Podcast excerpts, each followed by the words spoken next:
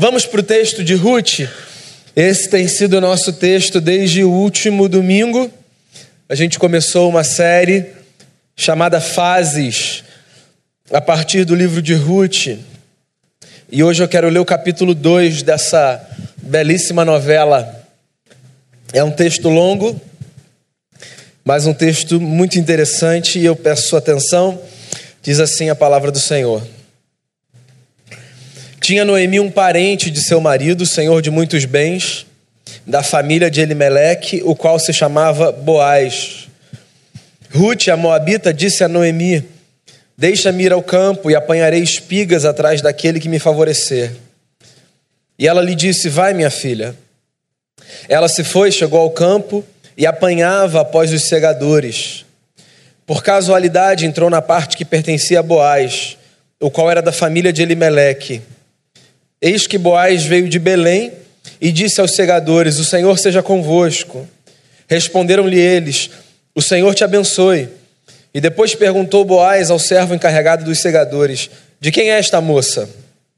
Respondeu-lhe o servo: Esta é a moça moabita que veio com Noemi da terra de Moabe. Disse-me ela: Deixe-me rebuscar espigas e ajuntá-las entre as gavelas após os segadores. Assim ela veio. Desde pela manhã até agora está aqui menos um pouco que esteve na choça. Então disse Boaz a Ruth: Ouve, filha minha, não vais colher em outro campo, nem tampouco passes daqui, porém aqui ficarás com as minhas servas. Estarás atenta ao campo que cegarem e irás após elas. Não dei ordem aos servos que te não toquem. Quando tiveres sede, vais às vasilhas e bebe do que os servos tiraram. Então ela, inclinando-se rosto em terra, lhe disse: como é que me favoreces e fazes caso de mim, sendo eu estrangeira? Respondeu Boaz e lhe disse: Bem me contaram tudo quando fizeste a tua sogra depois da morte de teu marido, e como deixaste a teu pai e tua mãe, e a terra onde nasceste, vieste para um povo que dantes não conhecias. O Senhor retribua o teu feito, e seja cumprida a tua recompensa do Senhor, Deus de Israel, sob cujas asas vieste buscar refúgio. Disse ela: Tu me favoreces muito, Senhor meu pois me consolaste, falaste ao coração de tua serva, não sendo eu nem ainda como uma de tuas servas. A hora de comer, Boaz lhe disse: Achega-te para aqui e come do pão e molha no vinho o teu bocado. Ela se assentou ao lado dos segadores e lhe deu grãos tostados de cereais. Ela comeu e se fartou e ainda lhe sobejou. Levantando-se ela para rebuscar, Boaz deu ordem aos seus servos, dizendo: até entre as gavelas deixai acolher e não a censureis. Tirai também dos molhos algumas espigas e deixai-as para que as apanhe e não a repreendais. Esteve ela apanhando naquele campo até a tarde, debulhou o que apanhara e foi quase um éfa de cevada. Tomou e veio à cidade e viu sua sogra o que havia apanhado. Também o que sobejara, depois de fartar-se, tirou e deu à sua sogra. Então lhe disse a sogra: Onde colheste hoje? Onde trabalhaste? Bendito seja aquele que te acolheu favoravelmente. E Ruth contou à sua sogra onde havia trabalhado e disse: O nome do Senhor em cujo campo trabalhei é Boaz. Então Noemi disse à sua nora: Bendito seja ele do Senhor, que ainda não tem deixado a sua benevolência nem para com os vivos, nem para com os mortos. Disse-lhe mais Noemi: Esse homem é nosso parente chegado e um dentre os nossos resgatadores. Continuou Ruth, a Moabita. Também ainda me disse: Com os meus servos ficarás até que acabem toda a cega que tenho. Disse Noemi a sua nora Ruth: Bom será, filha minha, que saias com as servas dele, para que no outro campo não te molestem. Assim passou ela a companhia das servas de Boaz para colher, até que a cega da cevada e do trigo se acabou e ficou com a sua sogra. Essa é a palavra do Senhor. Que Deus nos fale o coração. Muito bem, a história de Ruth continua e só para recapitular de onde a gente parou na última semana, o livro de Ruth é um livro que narra a história de uma família, uma família comum como a nossa. É um livro sem milagres sobrenaturais, um livro sem sinais, sem prodígios, um livro de uma família qualquer, que pisa o chão dessa terra como as nossas famílias pisam. A família de Noemi, uma mulher da cidade de Belém, casa do pão, passou por um momento muito difícil na sua vida, como todos nós passamos. Veio fome sobre aquela terra e um homem chamado Elimeleque, casado com Noemi, achou por bem sair da sua cidade e para uma outra terra, num outro país, a terra dos Moabitas, para então refazer a sua história. Uma tragédia aconteceu naquela família, Elimeleque morre, os seus dois filhos morrem, e Noemi, alegre, abençoada, pois essa era a força do seu nome, se percebe amargurada, sozinha, castigada por Deus. Ela perdeu seus dois filhos e o seu marido. Ela ganhou duas noras, Orfa e Ruth. Elas resolvem voltar para Belém, porque elas recebem a notícia de que a fome tinha passado na sua terra. No meio do caminho, Noemi recomenda que Orfa volte, ou que as duas voltem, para que elas possam tocar a vida. Elas eram novas, elas podiam arrumar um marido, elas podiam reconstruir a sua história. Orfa resolve voltar. Ruth não. Ruth diz: Onde você for, eu vou. A sua casa vai ser a minha casa. O seu povo vai ser o meu povo. O seu Deus vai ser o meu Deus. E o capítulo 2 começa então com esse retorno de duas mulheres pobres, uma agora nativa e a outra estrangeira, o quadro se inverteu, voltando para sua cidade na esperança de refazerem a sua vida. Elas voltam exatamente no momento em que o povo festeja a colheita do trigo, da cevada. Os momentos de colheita numa sociedade agrícola eram momentos de festa, e de festa religiosa, diga-se de passagem, porque o povo via a colheita como um sinal do favor de Deus. Então, quando havia a possibilidade de colher o fruto da terra, havia-se também motivo para se adorar a Deus, porque Deus não tinha se esquecido daquela gente. Duas mulheres pobres voltam fracas, doídas, cheias de luto, enquanto todo mundo faz festa. Eu disse da semana passada, queria repetir. Eu acho que uma das coisas mais esquisitas quando a gente atravessa luto é a gente perceber que o mundo não para para acompanhar o luto que a gente faz. O sol não deixa de nascer. As pessoas no nosso entorno não deixam de contar piada e de rirem sobre a vida. Abraços continuam a ser dados. Festas e celebrações acontecem. O nosso mundo existencial parece que ruiu, mas no entorno a vida segue. Num primeiro momento a gente não consegue nem entender como é que as pessoas não param, como é que elas conseguem ver cor, já que tudo está cinza para a gente. A gente acha injustiça, a gente considera desrespeito, a gente faz uma série de leituras que nos levam a perguntar o que está acontecendo, por que, que o mundo não para e não me respeita, por que, que as pessoas não acompanham essa onda de tristeza que me varre por dentro. Mas a verdade, meus amigos, é que por mais que a gente se sinta uma peça equivocada dentro de um quebra-cabeça quando a gente faz o luto, a verdade é que a gente precisa que o mundo continue a funcionar do jeito que ele funciona. Porque se o mundo parar quando a gente faz luto, o mundo rui com a gente.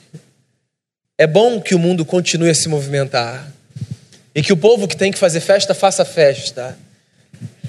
Porque no meio do luto é esse movimento do mundo que não para que traz a gente de volta para a vida. Eu fico imaginando Noemi e Ruth voltando para uma cidade com festa, pobres, sofridas, carregando no rosto e no corpo as marcas da sua condição e tendo que reaprender a viver novamente na sua cidade de origem, encontrando um fiapo de esperança para refazer a sua própria história. Noemi era mais velha, a sogra, Ruth mais moça, a nora. E no meio daquela festa na cidade de Belém, a festa da colheita, Ruth, que era mais moça, e mais forte, resolve lutar no meio do luto. Porque é isso que a gente precisa. No meio do luto, a gente precisa lutar. Ela olha para sua sogra e diz assim: Eu acho que eu vou no campo tentar colher espigas. Uma frase singela, simples, que pode parecer despretensiosa. Só quem atravessa luto sabe a força necessária para que uma frase pequena ajude essa pessoa a reconstruir a sua história. O que para muita gente parece trivial, movimento do dia a dia, para o sujeito que está no meio do caos, é um grande desafio. O que talvez você faça no automático, por estar tá vivendo uma fase boa da sua vida, custe um esforço descomunal para quem está em pedaços espalhados pelo chão. A gente nunca deve subestimar a fala de ninguém, porque a gente não faz ideia da força que uma pessoa precisa para falar o que para a gente pode sair de maneira muito fácil e despretensiosa. Eu aprendi isso algumas vezes, mas eu me lembro de duas. Uma, quando eu fui visitar uma jovem que, tendo crescido na nossa igreja, foi passar uma experiência de alguns anos nos Estados Unidos. A sua vida deu uma reviravolta e ela se tornou moradora de rua em Pasadena, perto de Los Angeles. A sua mãe foi buscá-la desesperada, chegando em Los Angeles sem saber onde sua filha estava. Uma cidade como Los Angeles, uma mãe, mães, vocês merecem todos os dias. Uma mãe chega numa cidade de Los Angeles dizendo assim: Eu vou achar minha filha. E ela encontra essa menina carregando um carrinho de supermercado numa rua. Parece história de filme, né?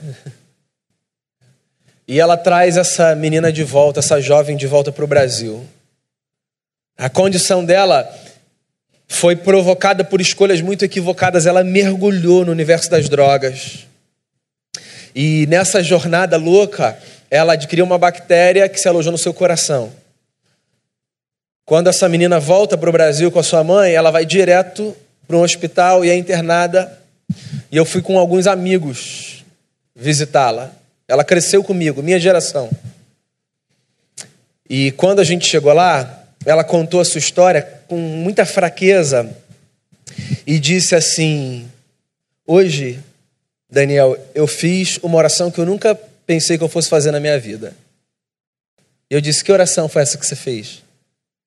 Eu agradeci a Deus por conseguir escovar os meus dentes sozinha. Você está entendendo? Que você nem para para orar para falar, obrigado, Senhor, eu consegui apertar aqui a pasta.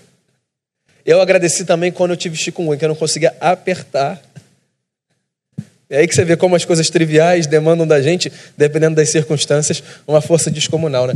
Mas assim, ela fez uma oração dizendo obrigado, Senhor, porque eu consegui escovar os meus dentes sozinha. Você entende? O que para a gente é trivial, não é necessariamente para a pessoa que está do nosso lado. Então a gente tem uma família aqui de duas mulheres, onde uma diz à outra: Eu vou lá na rua, eu vou colher espigas. Só um parêntese aqui, se você desconhece o contexto é, sociopolítico de Israel. Quando Ruth diz para Noemi assim: Eu vou lá no campo colher espigas, ela não está dizendo, eu vou tentar pedir uma esmola. Eu vou ver se alguém pode ser generoso e pode me abençoar. O que ela está fazendo é se valendo de uma lei justa, de um Deus que, quando legisla, pensa em todos, sobretudo no desfavorecido. Porque em Israel, a lei de Moisés, ela foi desenhada de tal forma que ela dava ao desfavorecido, que naquele contexto era representado pela viúva, pelo órfão, pelo necessitado e pelo estrangeiro. Esses eram os quatro símbolos do desfavorecido em Israel no mundo antigo.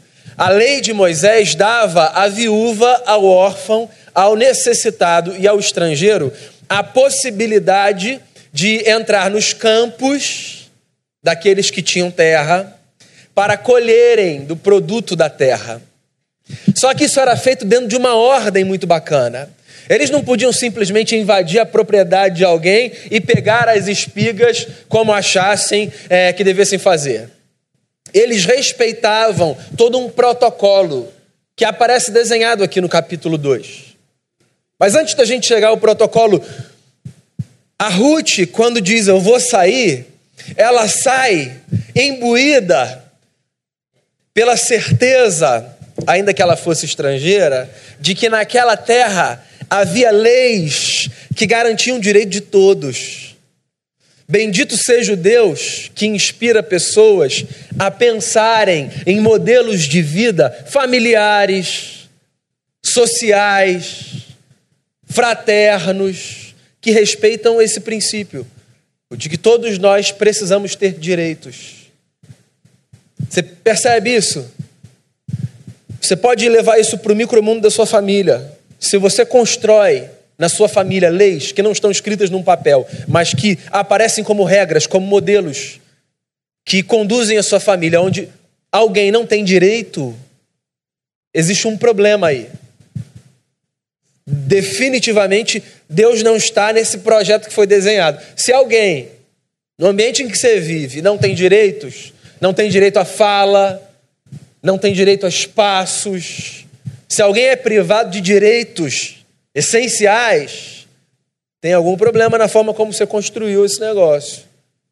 Porque quando você olha para as leis do Antigo Testamento e também para o Novo Testamento, você se depara com o fato de que existe um Deus que pensa em todos, que zela por todos e cuida de todos.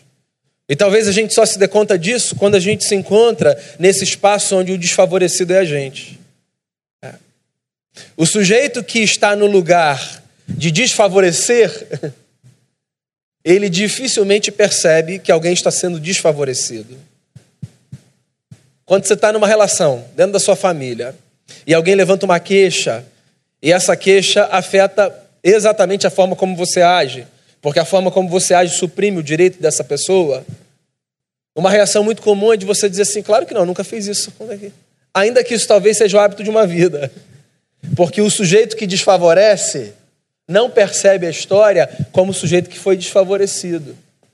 Então, só quando a gente está num lugar do, do sofredor, do oprimido, do violentado, a gente consegue perceber algumas coisas. E aí aqui está Ruth, saindo para colher espigas. Saindo para ter pão para a mesa. Entende? Ela não está levantando uma bandeira. Hoje a gente transforma tudo numa bandeira, né? Numa causa. Ela não está saindo para levantar uma bandeira. Ela não está saindo para dizer a minha ideologia é essa. Ela está saindo para buscar pão. Porque tem gente que precisa sair com um sonho de ter pão. Talvez isso não seja um sonho para você, como não é para mim. Porque isso é um negócio que a gente tem. Mas tem gente que sai de casa pensando assim: será que hoje eu vou encontrar pão? E Ruth sai assim.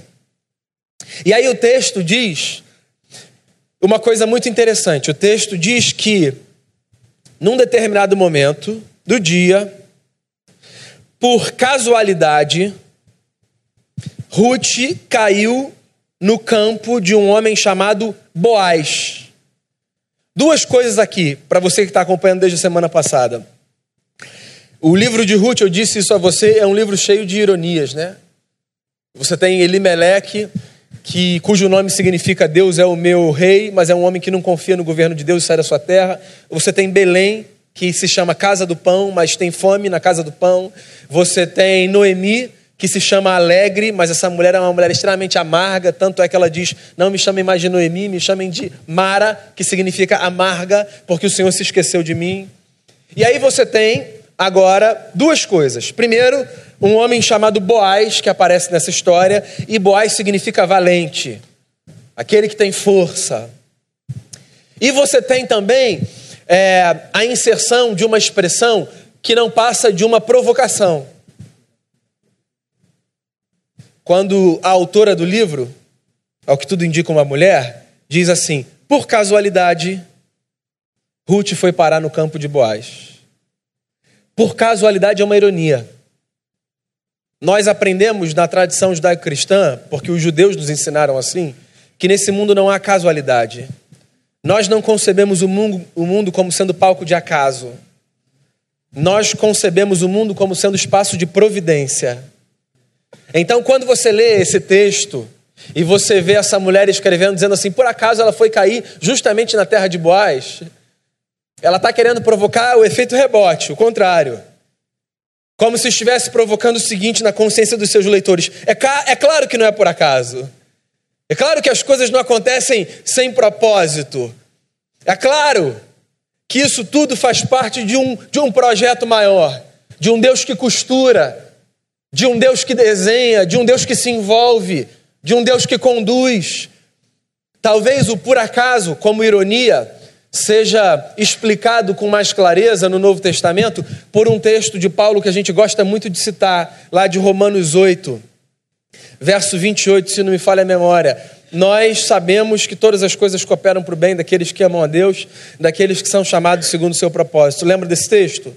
Pois é, eu não gosto dessa versão porque eu acho que ela às vezes leva a gente a interpretar a história como se a história fosse é, o desenrolar de um script. Todas as coisas cooperam para o bem daqueles que amam a Deus, daqueles que são chamados segundo o seu propósito. Logo, tudo o que acontece, acontece exatamente como deveria acontecer, inclusive o mal que é feito, o que eu sofro, o que eu caso, o que eu causo, perdão. Eu não consigo conceber é, a vida dessa maneira. Muitos cristãos pensariam diferente. Eu acho que esse texto faz mais sentido como ele nos é apresentado na nova versão internacional. É, ao invés de todas as coisas cooperam para o bem daqueles que amam a Deus, daqueles que são chamados segundo o seu propósito, a NVI diz assim: em todas as coisas Deus age para o bem daqueles que o amam, daqueles que são chamados segundo o seu propósito. Então é o seguinte: não é que todas as coisas necessariamente precisam acontecer da forma como acontecem. Até porque a gente não consegue explicar por que algumas coisas acontecem da forma como acontecem, certo?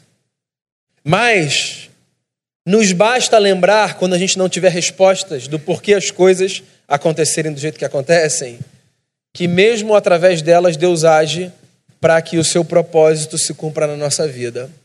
Entende isso?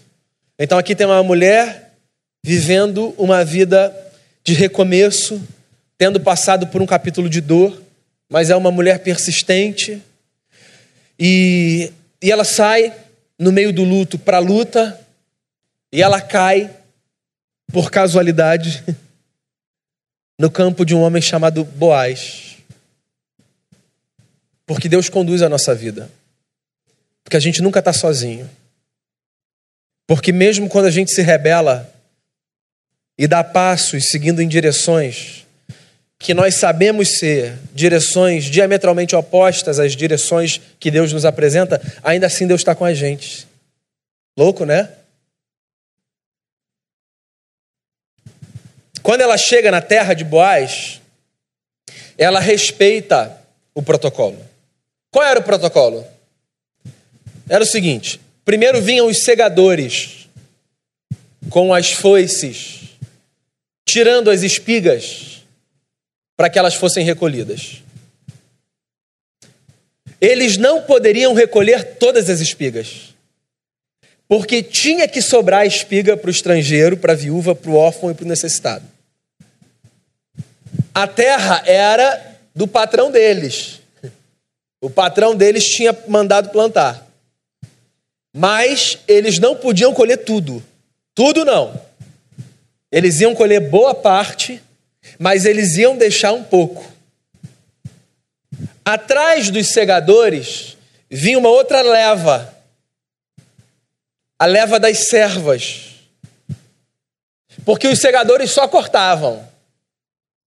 As cegas pegavam as, as servas, perdão, pegavam as espigas e faziam os feixes.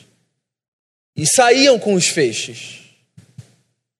Mas elas não podiam pegar também nem o que eles tinham deixado, nem o que, tendo sido cortado, ficasse pelo caminho. Você percebe? Tem dois filtros aqui para proteção do necessitado. Tem o primeiro, o cara não pode cortar tudo. E tem o segundo, que as servas vão pegar o que for pegando, que tiver ali, mas o que passar, elas não voltam. Por quê? Depois dos segadores e das servas, tinham os necessitados, que entravam nos campos.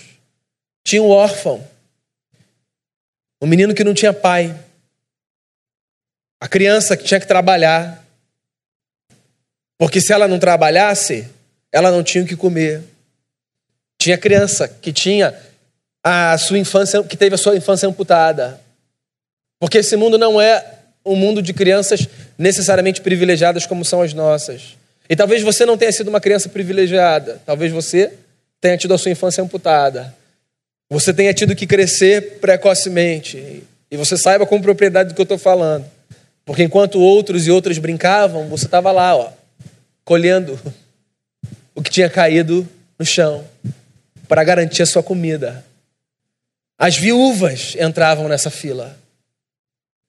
Porque as viúvas não tinham marido. Então elas não tinham quem trabalhasse para elas, por elas.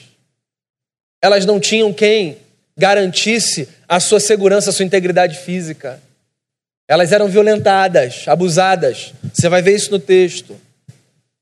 Tinha também o estrangeiro. A Bíblia desenha um modelo de sociedade que tem sobre o estrangeiro não um olhar de repulsa, mas um olhar de acolhimento, um olhar de há espaço para você. O estrangeiro não é, da perspectiva bíblica, alguém digno de receber um olhar de, de rejeição. O estrangeiro numa terra é desenhado pela Bíblia como alguém que é bem-vindo para refazer a sua vida. Porque nem todo estrangeiro que vai para uma outra terra vai para uma outra terra por escolha. Há o estrangeiro que vai para outra terra por necessidade. E aí, a Ruth está nessa terceira leva aqui, pegando as coisas do chão. Só que é a primeira vez que ela está no campo, o que significa que há muitos riscos para ela risco de ser estuprada, risco de ser repelida dali, risco de ser morta. O dono da terra chega, Boaz, valente, forte. Ele percebe uma mulher diferente. Não entre os segadores, não entre as servas, mas na terceira leva, na dos necessitados. E ele faz uma pergunta para o servo encarregado. Ele diz assim: Quem é aquela mulher que está ali? Estou vendo um rosto novo. Quem é? Deixa eu fazer um parênteses aqui. Quem é uma pergunta que a gente devia fazer mais vezes. Quem é aquele? Quem é aquela? Não no olhar de desconfiança. Mas é só quando eu olho para alguém e contemplo a sua face que eu me dou o direito de me aproximar de histórias que não são necessariamente as minhas nem as que eu conheço e que são histórias com as quais a minha história pode cruzar. Você entende isso? Nós deveríamos pensar um modo de vida que faz com que as pessoas sejam olhadas nos olhos. Porque olhar alguém nos olhos é uma forma da gente dizer a esse alguém que esse alguém é digno. Quando alguém bate no meu vidro no carro, e a gente vive numa sociedade violenta, bizarramente violenta. É. Às vezes é assustador. É. Muitas vezes é assustador. Eu, eu, eu faço questão de olhar e dizer o que quer que eu vá dizer, ainda que seja um não. É muito estranho pensar que alguém se aproxima e que a gente só faz assim, ó ou não faz absolutamente nada. Eu estou só dando o exemplo do carro, mas isso acontece dentro de casa. Quando alguém está falando e o outro não está olhando no olho. É ruim, não é? É ruim pra caramba, não é? Quando você está conversando e a pessoa está te ignorando. A gente gosta de ser olhado, de ser visto. A gente não é ninguém é invisível. Ninguém é invisível. Ninguém pode ser invisível. A invisibilidade é uma desgraça que corrói a gente. O Boaz é o dono da terra, é o homem rico, é o homem valente e é o homem que tem coração. Você descobre isso no texto. ele percebe que tem uma mulher lá atrás. Provavelmente, eu fico imaginando, tá chegando agora. Não vai sentar na janela do ônibus, né? Provavelmente esperando todo mundo pegar e só depois pegando um aqui, outro ali. Aí ele fala: quem é ela? Ela é Ruth, a Moabita, que veio com Noemi. Ah, eu ouvi falar dela. Eu ouvi a história dessa mulher. Daí ele se dirige a Ruth, ele diz assim: Ruth, você não precisa mais ir para a terra de ninguém. Porque os segadores eram os mesmos sempre, eram os que trabalhavam para um homem. As servas também. Mas os necessitados, eles passavam de terra em terra, porque também não sobrava tanta coisa assim. Então eles escolhiam um pouco aqui, depois eles iam para a terra de outra pessoa, e para a terra de outra pessoa, e para a terra de outra pessoa. E aí o Boaz diz assim para Ruth: Ruth, você não precisa mais sair daqui. Você pode ficar aqui. Não vai procurar nada em lugar nenhum. Você sabe o que esse homem está fazendo? Esse homem está dizendo que ele vai proteger essa mulher. Que ele vai proteger essa mulher do risco dela ser violentada fisicamente em outro espaço. Fica aqui. O mundo é perigoso. As leis divinas são belas, mas o mundo é mundo de muita injustiça. O fato da gente viver num lugar com leis bacanas não significa necessariamente que a gente está protegido daqueles que querem violar a lei. Você sabe disso, né? Então as leis elas podem ser muito bacanas. É. Dia 13 de maio de 1888, a abolição da escravatura, certo? Pelo menos do ponto de vista legal, o que foi posto foi: todos nós somos iguais. Mas na prática não é assim, porque a lei pode ser bonita, mas a sociedade não vive necessariamente em conformidade com a beleza da lei. Então, 2019, o racismo ainda é um grande problema na nossa nação. Porque você tem a lei e você tem não necessariamente sim uma paridade entre a lei e o cumprimento da lei. E a gente podia dar N outros exemplos. Mas ele diz: fica aqui. Ele diz mais um negócio: ele diz assim: se você precisar de água, você pode pegar com os meus servos. O que era muito incomum de acontecer por parte de um necessitado. Ele também diz o seguinte: você quer comer, né? Você está aqui e não está brincando. Então você vai almoçar com a gente.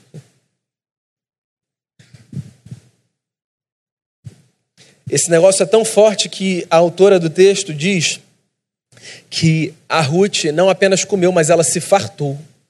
Uma mulher que passou fome. Deve ter sido o primeiro banquete dela depois de quanto tempo? Se fartou. E ele ainda diz o seguinte, o que é uma grande subversão. Ele olha para os servos, segadores, e diz assim: Ó, oh, deixem a Ruth pegar o que ela quiser do que já foi colhido. Não é do que ficou no chão, é do que foi colhido. Esse cara é um emblema de um servo de Deus ou de uma serva de Deus. O servo de Deus e a serva de Deus, eles não se limitam ao bom cumprimento da lei, eles vão além. O nosso coração não é movido pela lei, o nosso coração é movido pela generosidade que acede à lei. Você consegue entender isso? Tem a lei, que é bendita. Paulo fala que a lei de Deus é perfeita, é divina, é bela. E cumprir a lei é muito bacana, é muito justo. Mas ir além da lei, do ponto de vista da generosidade, talvez seja o que verdadeiramente demonstre a transformação do nosso coração. Não é. Com Deus a nossa vida não é check, check, check, check, check, check. Sabe, cumprir. Com Deus a nossa vida é entendi o princípio e, e, e vou, na medida das minhas possibilidades, Senhor, eu vou fazer o que de melhor eu puder. E aí essa mulher está ali protegida. Aí ela volta para casa com 20 quilos de comida. É por isso que a Noemi fala assim: onde é que você foi, minha filha? Que a gente já é pobre, você ainda roubou em algum lugar? Porque com 20 quilos de comida, sendo você uma necessitada como eu sou, não tem nada que explique, tem alguma coisa que não está fechando nessa história. É. Porque você voltaria com alguma coisa, não com 20 quilos. Daí a Ruth diz: Eu estava na casa, nas terras, perdão, de um homem chamado Boaz. Eu fico imaginando a cabeça de Noemi. A mulher que no capítulo anterior tinha falado assim, ó, não me chamem mais de Noemi, me chamem de Mara, porque o Todo-Poderoso se esqueceu de mim. Agora, ela já volta e ela diz assim: Deus é bom. E não é apenas porque ela está vendo 20 quilos ali de produto da terra, é porque ela se lembrou de quem era o Boaz. O Boaz era sobrinho do seu falecido marido, um homem rico, dono de terra, o que o colocava na condição de um possível resgatador daquela família.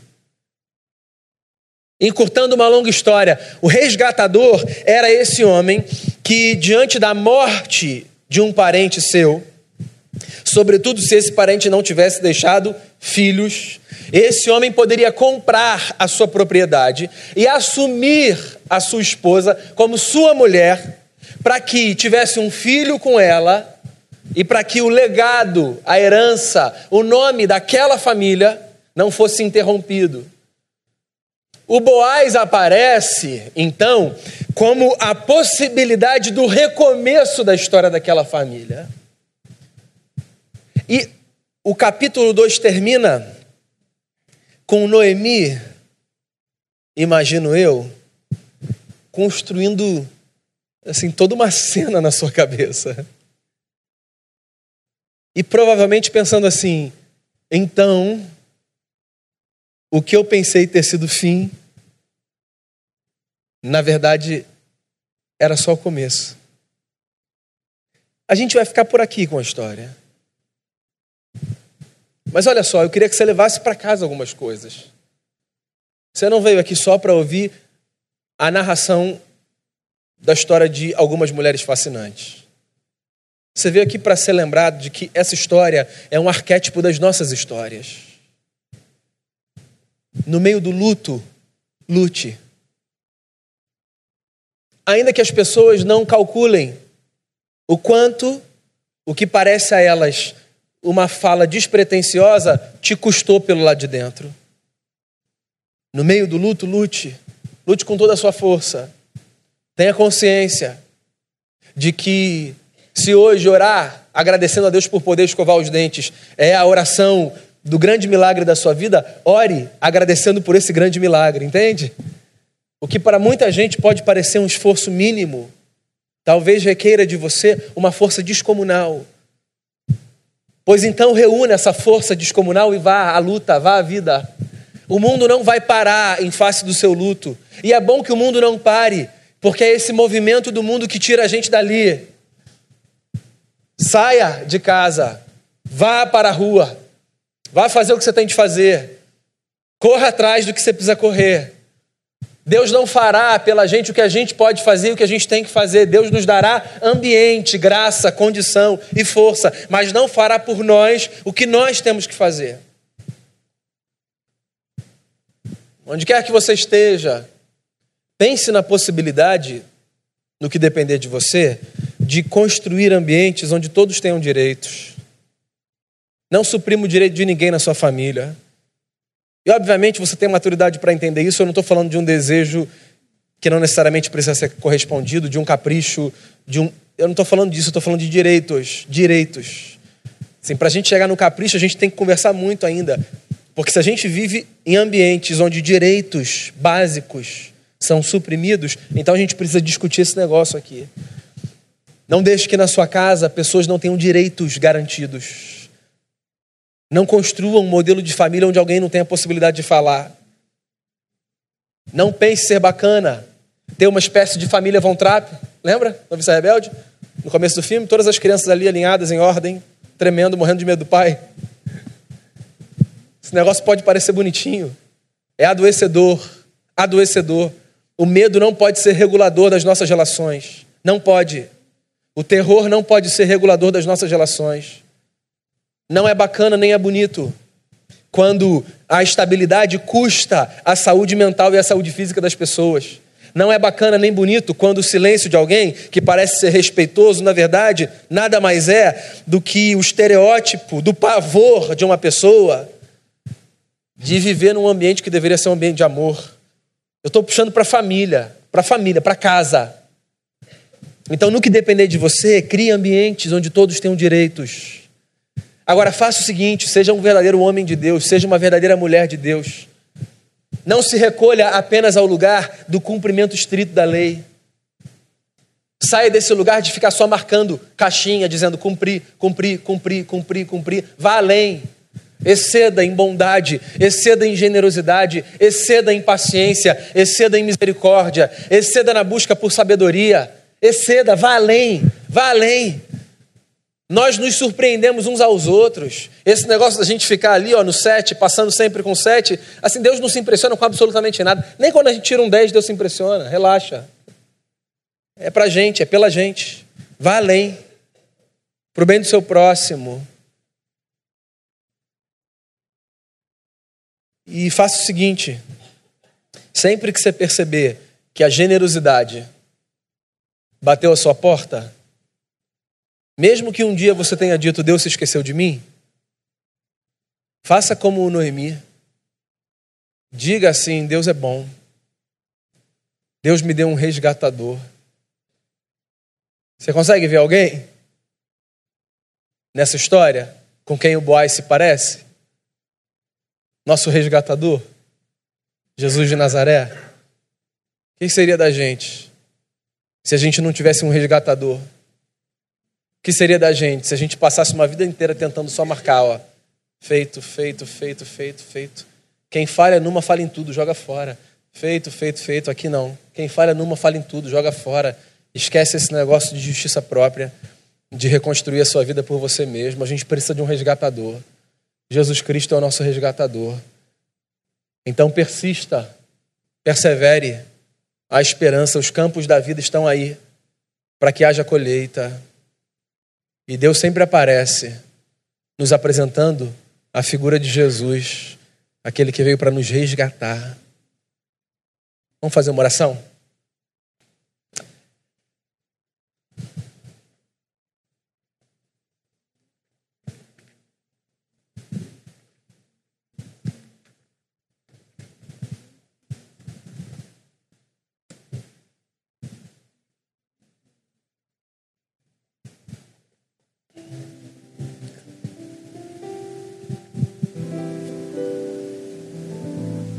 Senhor, obrigado, porque ao lermos as histórias da tua palavra, nós lemos as nossas histórias. A nossa vida também é feita de fases, e há muitas e diferentes. E às vezes nós passamos pelos pastos verdejantes, os melhores momentos da nossa vida, em outros momentos nós passamos pelo vale da sombra da morte. A nossa história está diante de ti. A gente quer a gente quer ser contado como essa gente de fé que atravessou momentos distintos confiando no Senhor. Faça de nós pessoas generosas, pessoas que que se abençoam mutuamente, que a gente vá além, que a gente vá além na nossa generosidade, que a gente devolva a dignidade àqueles que tiveram a sua dignidade roubada, que a gente construa no nosso micromundo de relações ambientes que sejam ambientes que deem às pessoas a graça de viverem com os direitos que elas receberam de ti que isso seja para a gente considerado como um dever devolver dignidade, devolver o amor que às vezes muitas pessoas tiveram roubado na sua história. Eu quero pedir que nós sejamos encontrados por esse resgatador que expressa a bondade de Deus, que nos acolhe, que nos protege e que nos mantém acolhidos nessa família que todo mundo saia daqui com a lembrança de que existe espaço para todo mundo nessa família. Nessa família onde a gente é cicatrizado das feridas, onde a gente é acolhido depois de um período de dispersão, depois de um período tão difícil. Que o Senhor continue a nos abençoar a partir do texto e que o Senhor faça de nós, também a partir do texto e, sobretudo, da presença de Jesus, uma grande bênção por onde a gente for. Eu oro assim, te dando graças em nome de Jesus. Amém.